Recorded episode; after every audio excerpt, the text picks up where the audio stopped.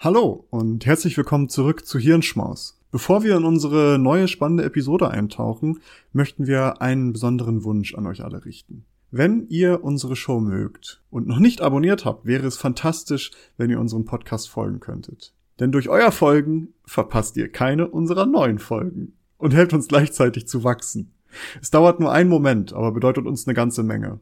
Noch schöner wäre es natürlich, wenn ihr auch noch eine Bewertung dalassen würdet. Vielen lieben Dank im Voraus für eure Unterstützung und dafür, dass ihr Teil unserer wachsenden Community seid.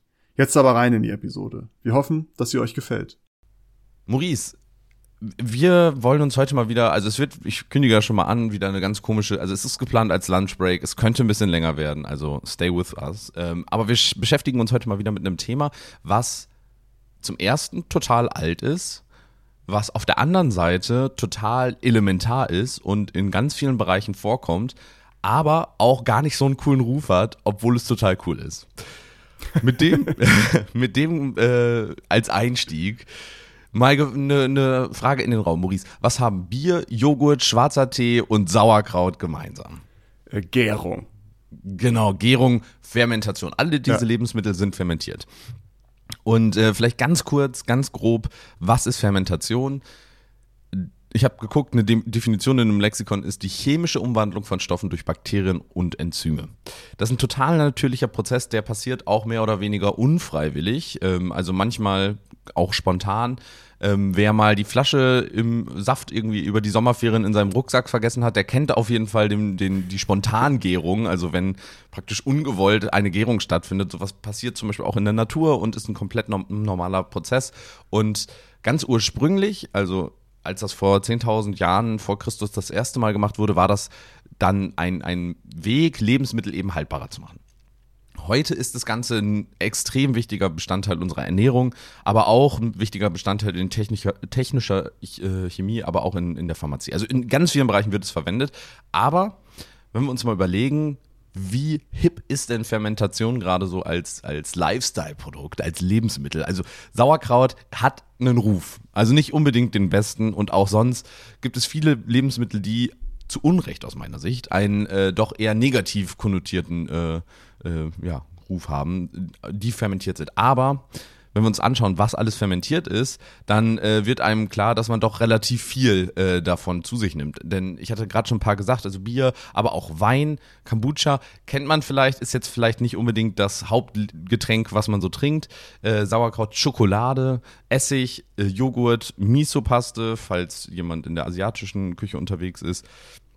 Kefir, aber auch Sauerteig oder äh, wer, ähm, wer einen grünen Daumen hat, vielleicht auch ein bisschen Cannabis. Denn in der Regel wird auch Cannabis fermentiert, bevor es verwendet wird. Also man sieht, wir haben extrem viele Produkte. Maurice, hast du da irgendein Favorite-Produkt von oder irgendwas, was du auch mal selbst gemacht hast? Ja, Cannabis natürlich, ne? ähm, nee, also klar, so, so ein Bierchen trinkt man natürlich gerne mal, ein Joghurt isst man gerne. Ich bin, ich mag tatsächlich auch Sauerkraut sehr gerne. Also ich bin, ich habe auch schon von vielen gehört, Sauerkraut ist Kacke. Ich mag das sehr gerne. Ähm, ich, äh, ich bin Freund von fermentierten Produkten, auch, auch Kombucha. Und wenn ich mich auf mein Rennrad schwinge und gleichzeitig noch die Mate in der Hand habe und meine Mütze so auf, dass die Ohren nicht bedeckt sind. Ähm. Irgendwie habe ich das Gefühl, du willst mich damit gerade mobben, aber. so, nein. Nein, ich wollte nur so ein, so ein Hipster beschreiben, der so Kombucha trinkt. Ich meine, ah. wir, wir fallen ja äußerlich auch in dieses Spektrum, wenn man. Ja, ich wollte auch gerade sagen. Deswegen ist das so ein, ein, eine Selbst- Ironie, die damit schwingt. Nee, aber fermentierte Produkte, äh, da gibt es vieles, was mir. Scheinbar leben Hipster sehr gesund, denn fermentierte Produkte, wie wir heute noch lernen werden, sind sehr gesund für uns.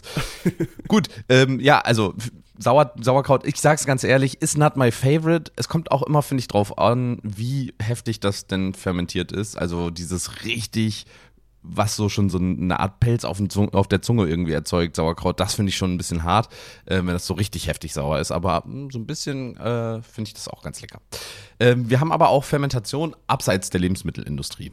Ähm, Pharmaindustrie. Es wird in, in, zur Herstellung von Impfstoffen, zur Herstellung von Antibiotika und von anderen Medikamenten benutzt, aber auch für die Herstellung von Biogas offensichtlich. Äh, Biogas kennen wir alle, ist gerade auch ein großes Thema und natürlich finden da auch irgendwelche Zersetzungsprozesse statt. Also wir haben irgendwelche Bakterien, irgendwelche Enzyme, die aus den biologischen Stoffen dann auch eben ähm, Methan erzeugen. Aber auch Bioethanol, also praktisch, äh, ja, äh, ich glaube, Ethanol war auch, Bioethanol wird auch verwendet, um in, in E10, also in, in Kraftstoffen, aber Ethanol, Alkohol, also auch dort wieder äh, Zersetzung, Aminosäuren, organische Säuren und so weiter und so weiter und so weiter. Also wir sehen auch in der Industrie, in der Chemie wird eben Fermentation genutzt.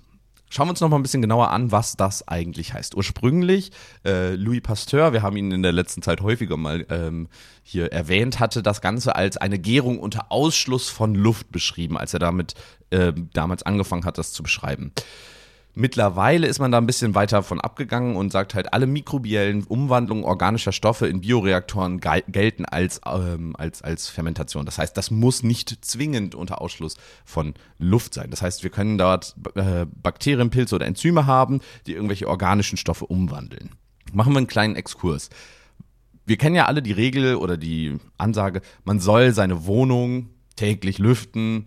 Aber da stellt sich ja die Frage, warum wollen wir das denn überhaupt? Maurice, erleuchte uns, warum sollen wir lüften? Ja, wegen, wegen Schimmelpilz, ne? damit halt die Temperatur an der Außenwand ähm, nicht zu, also damit es da nicht zu feucht oder ähnliches wird, dass sich da Pilze ansetzen. Und äh, das ist dann scheinbar ein sehr guter Nährboden oder auch hinter Möbeln oder ähnliches, dass da dann halt sich eine Feuchtigkeit sammelt und dass dann da Pilze entstehen. Aus dem genau. Nichts, die sind einfach da. Stoßlüften ganz wichtig, um Schimmel vorzubeugen, aber natürlich auch, damit wir ein, ein, ein äh, Gasaustausch stattfinden kann. Also wir Sauerstoff wieder reinlassen und verbrauchte Luft, CO2 und so weiter wieder auch rauslassen. Also wir versuchen ähm, genug Sauerstoff für uns äh, Menschen in den Raum reinzubringen, damit wir eben optimal arbeiten können, aber wir versuchen gleichzeitig Luftfeuchtigkeit rauszubringen, um eben Schimmel vorzubeugen. Was versuchen wir da also zu machen? Wir versuchen also die optimalen Lebensbedingungen für Menschen zu schaffen und die guten Lebensmittel für, äh, Lebensbedingungen für Schimmelpilze zu verringern, aber auch für alles andere. Das heißt, wir machen im Endeffekt das, was auch bei der Fermentation in dem ähm, Gefäß oder in dem Ort passiert, der eben, ähm, ja, wo fermentiert wird. Denn bei der Fermentation schaffen wir ebenfalls eine bestimmte Umgebung, die gute Bakterien, in Anführungsstrichen gute Bakterien, ähm, fördert und schlechte Bakterien, in Anführungsstrichen wieder, ähm, das Überleben erschwert. Denn wir wollen natürlich in unseren Lebensmitteln nicht unbedingt Schimmelpilze haben, wir wollen nicht unbedingt irgendwelche äh, ja, krankheitserregenden Bakterien haben, aber wir wollen schon die wichtigen, in Anführungsstrichen, ähm, Bakterien haben. Schauen wir uns mal an, welche Arten von Fermentation es gibt. Es gibt die anaerobe, also die ohne Sauerstoff. Das ist zum Beispiel Milchsäurebakterien, äh, also Milchsäurefermentation. Das ist so Sauerkrautmäßig. Ne? Wenn Sauerkraut oder wenn man zum Beispiel Chili-Soßen werden häufig auch, Tabasco wird auch fermentiert. Da wird praktisch das zu fermentierende Lebensmittel unter eine Schicht von meistens Salzwasser, ähm, also untergetaucht und dafür gesorgt, dass da kein Sauerstoff drankommt. Und dann sind nämlich diese Milchsäurebakterien da und was die machen, kommen wir gleich zu. Dann gibt es die Aerobe, also die mit Sauerstoff. Das ist zum Beispiel die Essigsäuregärung, also wenn wir da praktisch ja mit Essigsäure äh, eine, eine Gärung, wenn die stattfindet, dann gibt es so hybride Verfahren, wo zum Beispiel Sauerstoff nur teilweise oder gar nicht ausgeschlossen wird. Sowas sieht man zum Beispiel beim Tabak, aber auch beim Kakao. Häufig ist das gar nicht so bewusst, dass Kakao eben auch ein fermentiertes Lebensmittel ist, also die Kakaopots und diese Kakaobohnen werden praktisch in solche, ja, nicht ganz abgeschlossenen ähm, Container mehr oder weniger gemacht. Die sind so ein bisschen durch äh, luftdurchlässig und dort werden die dann praktisch fermentiert, damit wir die nachher essen können. Und dann gibt es eben so technische Verfahren, da wollen wir heute aber gar nicht reingehen. Da gibt es noch ganz viele verschiedene, das wird jetzt ein bisschen zu weit gehen.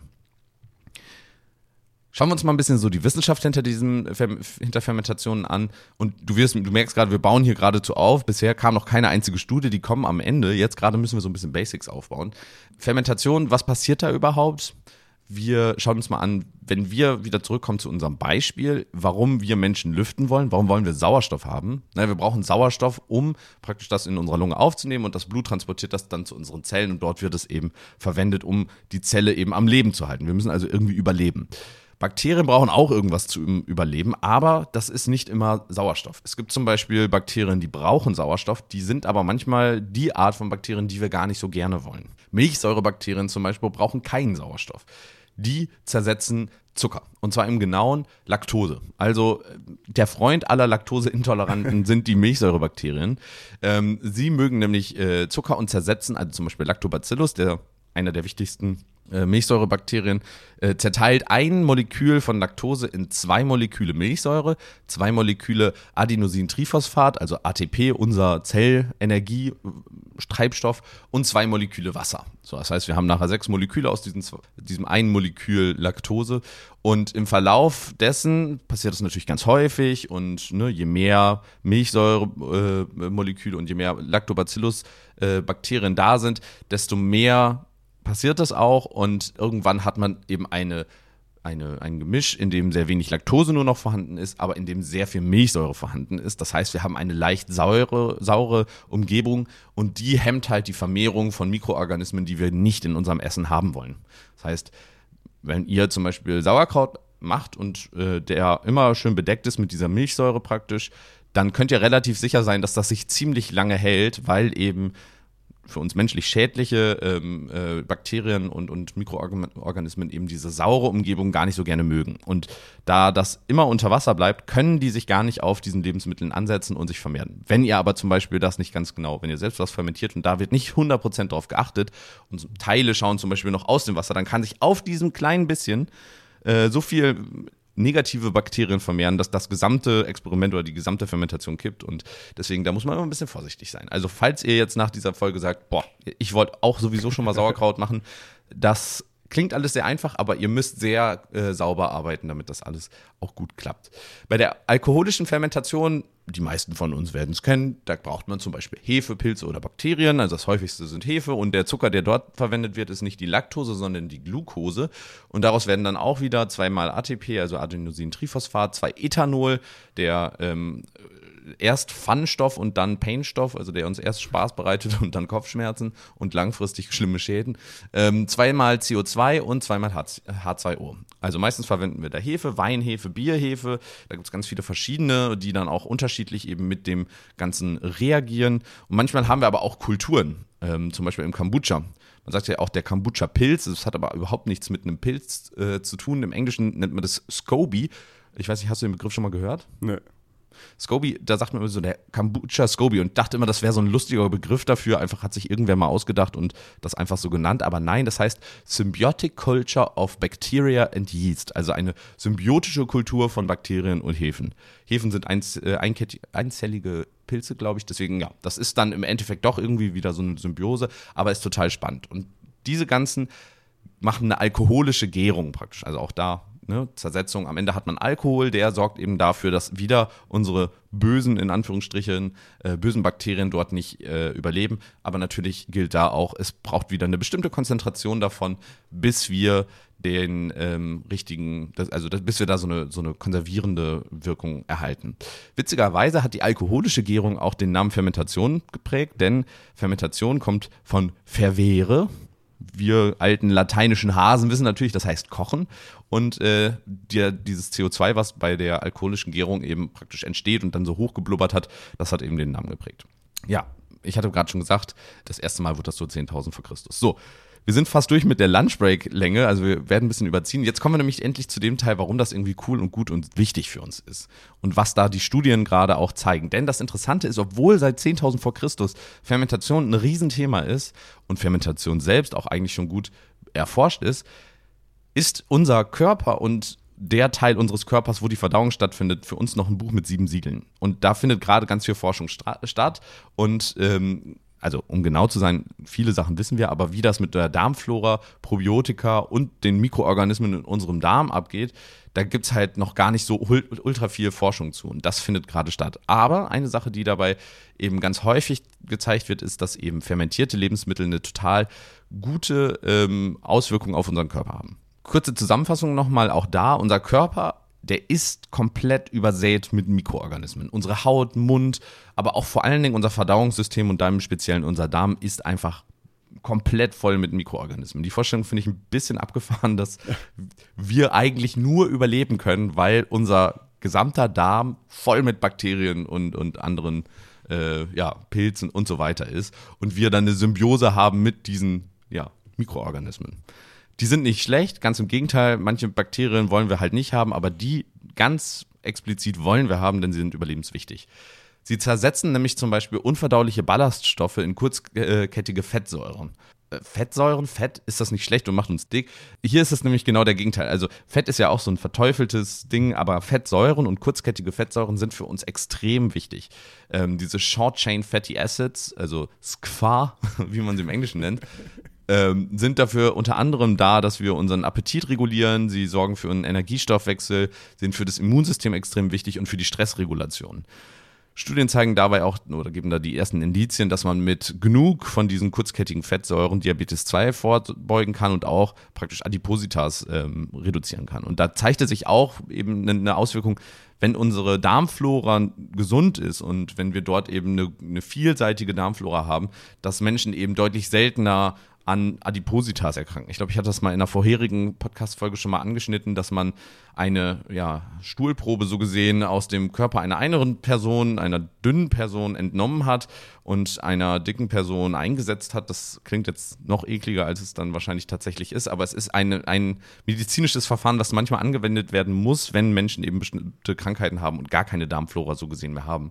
Und dabei hat sich eben gezeigt, dass Menschen mit Adipositas, die eine Darmprobe, eine Stuhlprobe so gesehen von einer dünnen Person äh, ja, implementiert haben, bekommen haben, die haben nachher auch abgenommen. Das heißt, unsere Darmflora und, und die Zusammensetzung unserer Darmflora scheint dann extrem wichtigen, ähm, ja, einen extrem wichtigen Einfluss auf unsere gesamtheitliche äh, Gesundheit auch zu haben.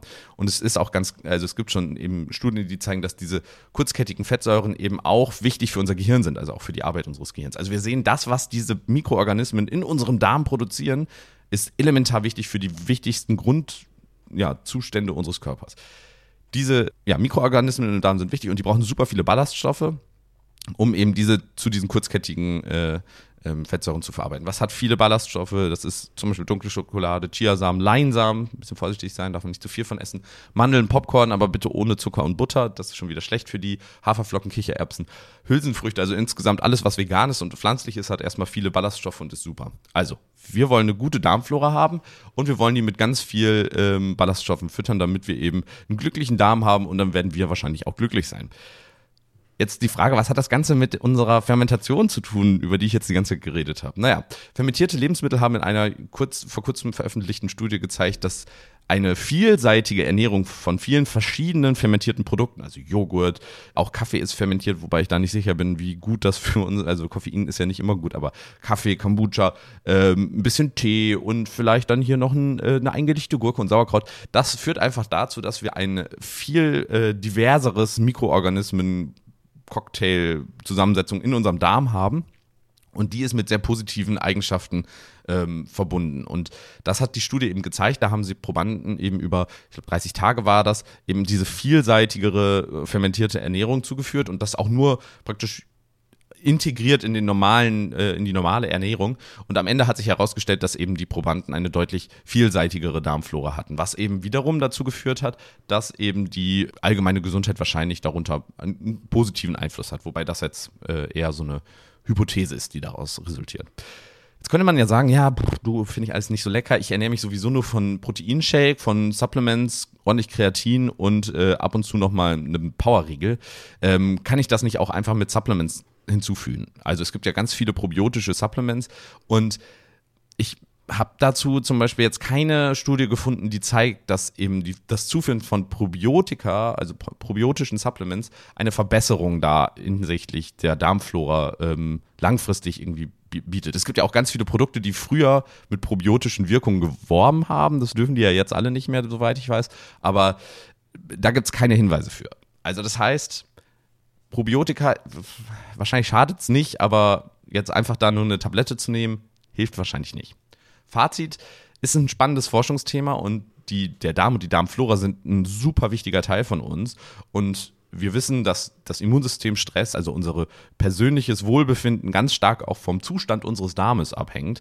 Und dementsprechend ist es ein tolles Ziel, unserem Darm etwas Gutes zu tun. Und dafür können wir halt ähm, also eine Sache, die da viel hilft, ist eben fermentierte Lebensmittel zu essen. Das kann eben einfach einen positiven Impact haben.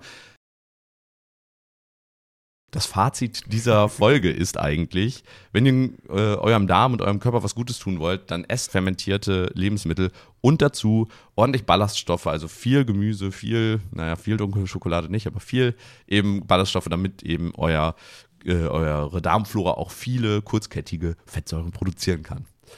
Spannend, spannend. Das ist ja, ähm, also man kann auch mal beim, bei der eingelegten Gurke das Wasser mittrinken, oder was? Ja, wenn man da Bock drauf hat, kann man das auf jeden Fall tun. Aber allgemein kann man das auch, glaube ich, voll gut zum Kochen benutzen. Also auch solche Sachen kann ich mir gut vorstellen, dass die euch, äh, dass man da viel raus machen kann. Und auf der anderen Seite, wenn man sich neue Sachen mit in die Ernährung reinbringt, dann diversifiziert man das und unsere aktuelle Ernährung ist wahrscheinlich der Grund dafür, dass eben unsere Darmflora so schlecht ist, weil wir so einseitig nur noch essen. Deswegen einfach mal, wenn ihr jetzt bisher noch nicht äh, Sauerkraut oder irgendwas eingelegtes gegessen habt, dann nehmt es als Chance zu gucken, was kann ich damit machen und integriert es, diversifiziert eure äh, Ernährung und äh, ich hoffe, es wird allen ja, was Gutes bringen. Ja, in diesem Sinne, esst aber nicht nur fermentierte Sachen, ne? das ist für wahrscheinlich auch nicht so gut. Weiß ähm, ich gar nicht, wenn ich jetzt mal überlege. kann, kann, also vielleicht, vielleicht auch nicht keine Gesundheitsempfehlung dir. Nee, das sowieso nicht. nee, spannend. Ähm, aber in diesem Sinne, zum Abschluss können wir wie immer nochmal auf unsere Social Media Kanäle verweisen und auch auf unsere Podcast-Kanäle, sage ich mal. Solltet ihr uns irgendwo hören, wo man uns folgen kann und bewerten kann, tut das bitte und gerne. Das äh, hilft uns weiter äh, und ist so ein bisschen ja, Wertschätzung für unsere Arbeit. Und folgt uns gerne auch auf Social Media. Da seht ihr immer, wenn neue Episoden rausgekommen sind. Wir machen da ab und zu mal so Umfragen, um die mit in unseren Episoden einzubauen. Äh, und auch manchmal gibt es da so einfach interessante, lustige Sachen über uns oder über Science, über Wissenschaft. Äh, folgt uns da gerne auf Twitter oder Instagram. Äh, lasst da gerne ein Follow da. Und ansonsten würde ich sagen, sehen wir uns nächste oder hören wir uns nächste Woche wieder mit äh, weiterem Wissen auf die Ohren. Danke fürs Thema, Nils. War sehr spannend, mal über vergammeltes Essen, äh, über fermentiertes Essen zu reden. Und äh, ich werde mal darauf achten, wie viel ich so von sowas esse. Äh, ich bin schon ganz gespannt. Und bis zur nächsten Woche wieder. Ciao. Tschüss. Danke, dass ihr diese Episode komplett gehört habt. Solltet ihr uns hier noch nicht folgen, würden wir uns sehr freuen, wenn ihr unseren Podcast abonniert und bewertet. Wir stecken viel Arbeit in dieses Projekt und freuen uns über jedes Feedback. Folgt uns gerne auch auf Instagram und oder Twitter, wenn ihr absolut nichts mehr verpassen wollt.